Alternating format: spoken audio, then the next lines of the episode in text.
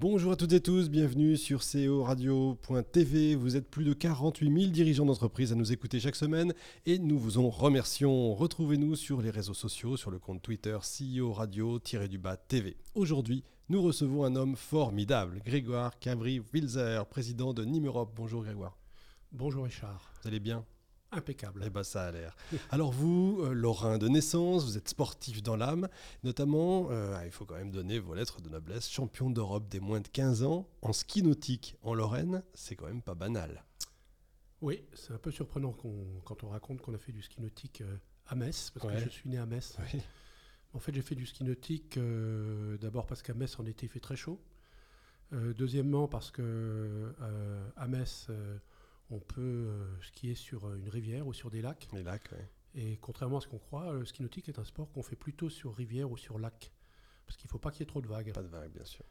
Donc, euh, puis j'avais la chance d'avoir des parents qui faisaient beaucoup de sport. une mère qui était très, très, très, active dans le, en tennis en particulier. Mon père qui faisait du ski. Et j'avais un de mes grands-pères qui avait déjà créé un club de ski qui n'était pas du ski nautique, mais à l'époque, il y avait de la natation, de l'aviron, du tennis. Une famille de sportifs, quoi. Donc je suis tombé dedans, c'est le cas de le dire, quand j'étais petit. effectivement. Alors vous faites HEC après, ça vous donne l'opportunité, parce que vous décidez de ne pas faire euh, du sport votre métier. Hein. Euh, c'est plus un loisir qu'un métier. C'est un peu euh, votre idée. Donc, du coup, HEC. Absolument. Euh, vous avez l'opportunité de partir en Angleterre, aux États-Unis. Vous entrez chez L'Oréal, le fleuron euh, des marques françaises dans le monde. C'est un sacré challenge. Le challenge, ça a toujours été un peu votre fil rouge, non? Est-ce que c'est le challenge? Je ne sais pas, mais je pense surtout qu'il faut essayer de faire des choses qu'on aime bien faire. et c'est vrai que quand j'ai commencé à travailler chez L'Oréal, d'abord on rentre pour être président quand on rentre à 25 ans, on veut être président. Quitte à faire les choses. Hein. Voilà, parce qu'on ne rentre pas pour être lampiste. Donc, euh, et puis c'était euh, c'était une belle boîte. Je me souviens à l'époque, le, directeur euh, d'HEC m'avait dit Écoutez, Cabri, vous avez pas beaucoup travaillé, mais vous skiez très bien. Mais vous pourriez quand même rentrer chez L'Oréal parce que c'est une petite boîte qui risque de devenir grande. Donc euh, je me suis dit que c'était. On est dans quelles années là pour, pour ce pour Ça devait être en 81. Ah oui, d'accord. Ouais. Donc euh, oui, c'était. À l'époque, c'était une petite boîte. Il n'y avait, avait, pas de prix de revient. Euh, il y avait que la France. La France faisait 80%, je crois, du business. Incroyable. Il y avait assez peu de marques. Et c'est vrai que c'est un groupe qui est quand même extraordinaire. Alors, il est extraordinaire d'abord parce qu'il n'a pas arrêté de se développer hein, depuis, depuis 50 ans. Il est extraordinaire parce que c'est un groupe qui, est, qui est resté sur ses vraies racines. Il est extraordinaire parce qu'il a eu peu de présidents. Euh, il était extraordinaire, je trouve, parce que le niveau des gens qui rentraient à cette époque chez L'Oréal et aujourd'hui est toujours euh, phénoménal. Donc je dois dire que euh, moi, c'est quelque chose que j'ai adoré. ça m'a formé et c'est un groupe que je trouve merveilleux. Ça s'entend en tout cas. Voilà. Alors vous avez 30 ans, vous entrez chez Estée Lauder, vous prenez la direction générale de la business unit en France et en Allemagne. Euh, c'est l'envie de diriger là qui commence à, poindre? Alors de diriger, je ne sais pas. Euh, c'est plutôt d'être assez généraliste. Euh, d'une part, parce que je trouve que dans les métiers du management, bon, il y a des gens qui sont des vrais spécialistes. Moi, j'ai toujours équilibré ce que je pense, euh, la finance, le marketing, euh, le commercial, euh, l'industriel. Et donc, c'était quelque chose qui me plaisait. Deuxième chose, je trouve que, bon, j'aime quand même, j'avais le tropisme L'Oréal, Estée Lauder, c'est des belles marques. Donc, j'ai quand même, j'aime bien les choses qui sont plutôt belles, en tout cas qui font rêver. Et ce que je trouve de très intéressant dans les métiers de la beauté, c'est qu'en fait, c'est à la fois on essaye de rationaliser l'irrationnel. Et ça, c'est très drôle. Euh, quoi qu'on fasse, euh, on est toujours en train de se projeter, euh, si j'étais dans ma salle de bain, est-ce que j'aimerais utiliser ce produit et, puis de le créer.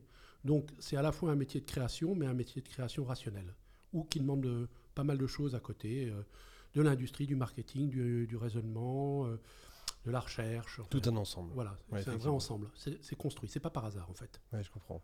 Et alors après un passage chez Revlon, euh, américain, hein, mhm. vous avez une envie, euh, reprendre une entreprise dans les RH. Alors, euh, il va falloir nous expliquer pourquoi les RH. Et vous trouvez Nîmes. C'est quoi Nîmes? Alors, pourquoi les RH et c'est quoi Nîmes? Alors, en fait, j'ai repris une entreprise qui s'appelle donc Nîmes Europe. qui est une société qui fait ce qu'on appelle du, management de transition. Le management de transition, ça consiste à, aider les entreprises. On est une entreprise qui aide les autres entreprises pour identifier des managers qui vont être mis en mission dans des sociétés pour des périodes de 6 à 12 mois.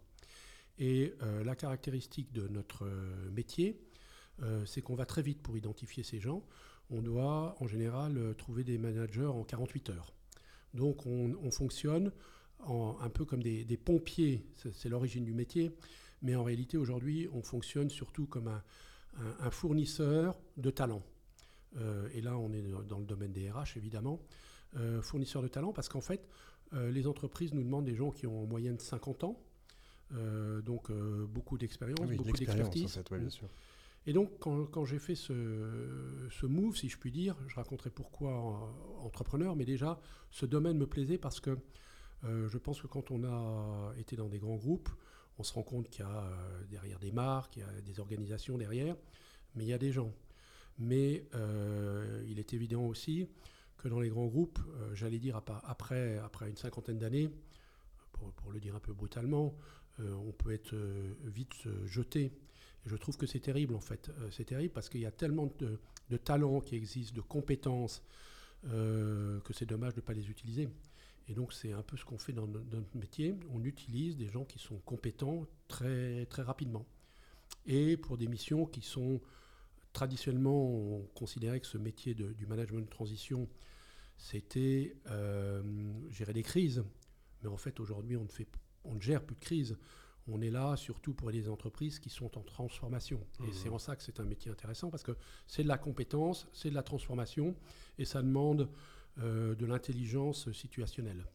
Et donc RH, c'est à la fois un volet RH et à la fois un volet un peu conceptuel. Oui, je comprends. Alors, c'est pas toujours en pompier que vous intervenez. Donc, euh, quand euh, il y a des grands projets, etc., ça veut dire qu'en interne, les entreprises n'ont pas ce qu'il faut?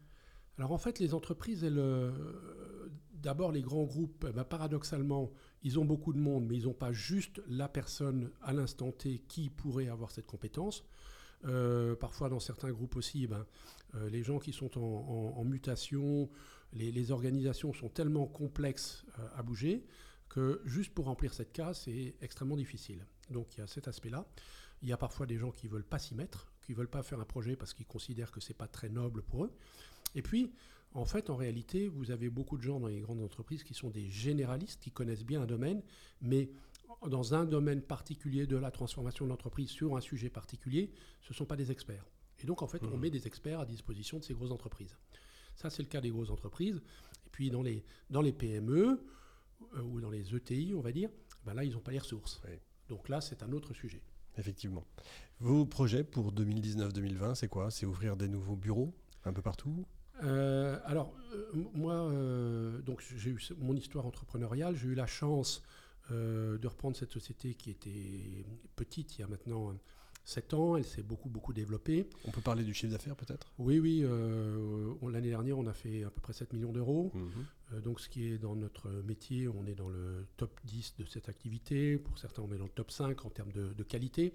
Enfin, voilà, on est, on est une, une belle entreprise respectable dans ce métier. Mais euh, je me suis dit euh, qu'à un moment ou un autre, je ne pouvais pas rester tout seul. Et donc, j'ai rencontré un, groupe qui s'appelle Menway, un groupe qui est spécialisé en, RH, en ressources humaines, qui a des activités de recrutement, des activités de conseil. Euh, et ce groupe, ben, on s'est rencontré il y a maintenant un an. L'idée étant que je continue à me développer, que je ne sois pas tout seul. Et donc, j'ai rejoint ce groupe avec plaisir. Ça va me permettre de grandir, certainement d'intégrer d'autres acteurs de ce métier. On est en phase d'intégration d'un autre acteur de ce métier avec qui on, on, va, on, se rejoint, si je puis dire, on va se marier. Donc pour grossir, vous intégrez des entreprises Absolument, du, même secteur d'une part. Mmh. Ensuite, il y a un deuxième axe de développement qu'on a, c'est l'ouverture de, de, de, bureaux ou d'antennes régionales. On est euh, euh, l'idée qu'on a avec Nîmes Europe, c'est d'être le premier acteur du management de transition à avoir une implantation euh, que j'appellerais euh, régionale, mais réellement régionale, avec à terme 7 ou 8 antennes régionales. Oui, parce que c'est de l'humain, il faut. Donc il faut être proche des gens, mmh. proche des clients, proche des managers et proche des sociétés. Et puis on a un dernier axe qui, qui, qui, ne semble pas régional, mais qui, est très important, c'est le développement international, puisque nous faisons partie d'un réseau qui nous permet de, d'arriver à fournir des managers de transition dans à peu près 25 pays. Donc euh, d'Europe, en particulier en Allemagne, en Hollande, la Belgique, les pays qui nous sont proches. Vous êtes combien aujourd'hui? Oh, Notre équipe est, courte, on est euh, une équipe de 7 personnes. D'accord, 7 personnes, 7 millions. Voilà, et surtout, ça nous permet de, gérer à peu près 80 projets par an, ce qui est un, assez bon ratio, en fait. Effectivement. Alors, on va parler de l'homme maintenant. Petit, vous rêviez de devenir champion du monde de ski nautique, hein, ça, on, peut le comprendre. Ou alors co-amiral de porte-avions, que ce soit le Foch ou le Clémenceau. Euh, le meilleur, quoi qu'il arrive, c'est toujours ça, votre credo? Euh, D'abord, je pense que euh, quand on est petit, on se doit de rêver. Donc, oui, ça, c'est pas être le meilleur, je pense. C'est faire quelque chose qui je, vais le dire un peu simplement, qui vous fait kiffer. je crois que c'est très important. Et je disais co-amiral parce que j'avais un, de mes cousins, mon cousin Germain, qui a été euh, quasiment mon jumeau. Et comme on s'adorait, qu'on était tous les deux blonds aux yeux bleus, qu'on se ressemblait énormément, qu'on avait quelques jours de différence, on s'était dit, ben, on sera co-amiral. Chacun ça, du même euh, navire. Du même navire.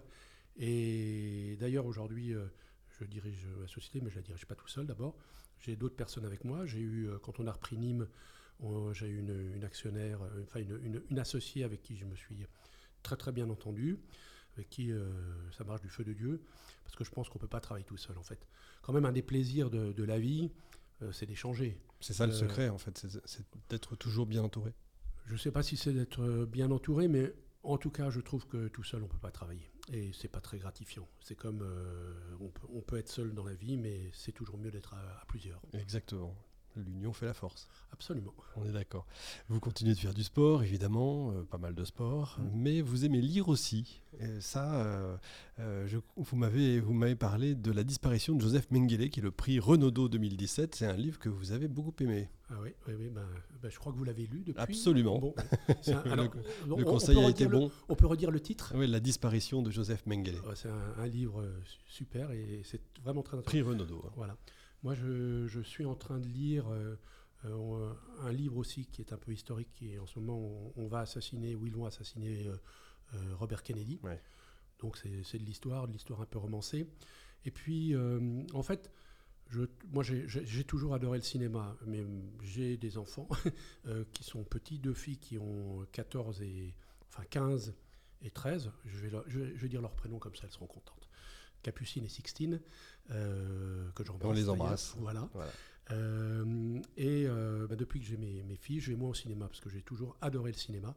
et donc je, donc je lis beaucoup, beaucoup. Bah, en ce moment, donc, je, je, lis ce livre-là. Je lis pas mal. En ce moment, je me suis un peu replongé dans Scott Fitzgerald. Donc, c'est super, mmh. c'est bien. C'est une belle époque, ça fait, ça fait rêver. Et puis, euh, j'ai lu aussi, euh, il y a quelques euh, il y a deux semaines maintenant, un livre de Graham Greene. J'ai trouvé que c'était très bien aussi. Ça vous permet de vous échapper un peu? Oui, oui, ça permet d'échapper, ça permet de, de, rêver, ça permet de voir d'autres choses, ça permet de voir comment les gens réfléchissent. Et puis, puis, puis en plus, ça fait bien dormir. Ouais, ça c'est vrai. Donc ça a plein d'avantages en fait. Effectivement. Et enfin, vous sponsorisez... Et puis attendez, oui, juste euh, un petit truc qui est, qui, est, qui, est, bien aussi. Vous êtes chez vous. Euh, merci. euh, moi, j'adore la bande dessinée aussi parce que c'est un compromis entre le, la lecture et le cinéma. c'est un peu les refs du cinéma. Hein. Absolument. Et il faut absolument acheter le nouveau Black et Mortimer. Donc, allez-y.